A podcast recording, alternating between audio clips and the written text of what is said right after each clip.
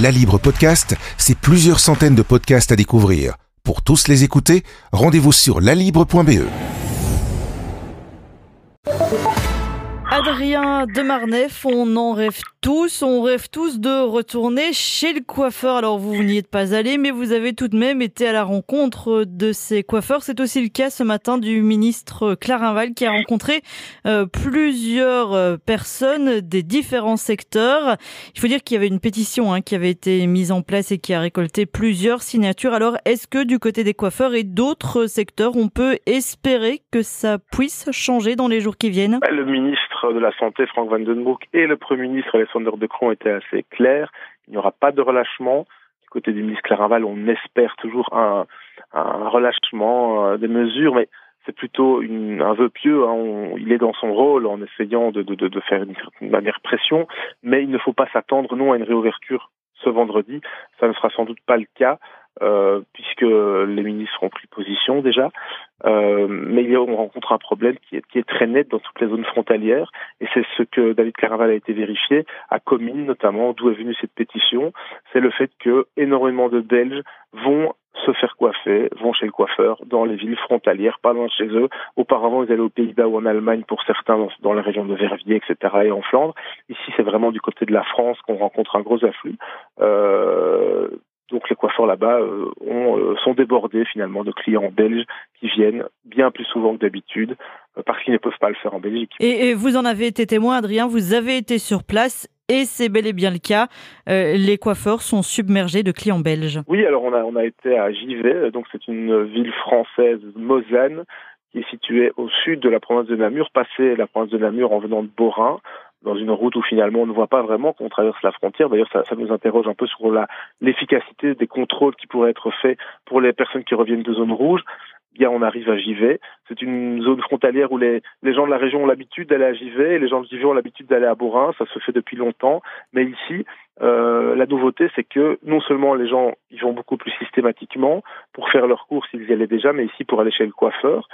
Et euh, on a des gens, nous disent les coiffeurs, qui viennent de Bruxelles, de Charleroi, de Namur, en fait de partout en Wallonie à Bruxelles, euh, on vient se faire coiffer puisque j'y vais, mais finalement qu'à une qu'à une heure hein, de, de, Bruxelles, euh, du Brabant wallon, ce n'est pas si loin que cela, et donc nous disait, ben, une, coiffeuse me disait, je n'aurais jamais imaginé avoir des, gens de toute la Belgique qui viendraient se faire coiffer chez moi.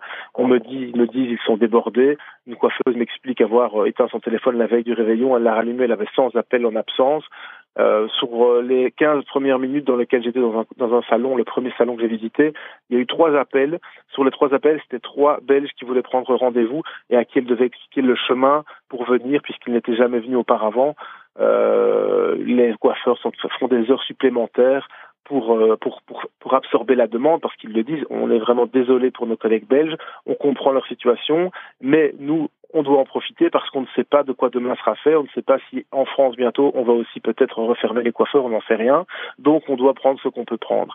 Donc voilà, la situation qui est un peu absurde hein, de ces Belges qu'on voit en France se faire coiffer et qui se sentent très en sécurité et qui ne peuvent pas le faire chez nous. Donc euh, c'est une, une situation qui n'est pas euh, confortable euh, pour nos politiciens, mais qui est, qui est celle-là. Justement, Adrien, est-ce que les, les, les, coiffeurs belges ont, ont, réagi à ce que nous, nous passions la frontière pour aller en France se faire coiffer? Non, puisque l'article n'est pas encore paru, hein, donc euh, peut-être que demain il y aura cette, ce type de réaction. Il est, ce, qui est, ce qui est le cas, c'est que euh, un coiffeur de la région de Comines avait, avait fait cette pétition qui a mmh. recueilli 1000 signatures euh, et qui demande euh, que les coiffures, les centres de coiffure euh, réouvrent parce que justement il y a cette incohérence entre la situation française et la situation belge.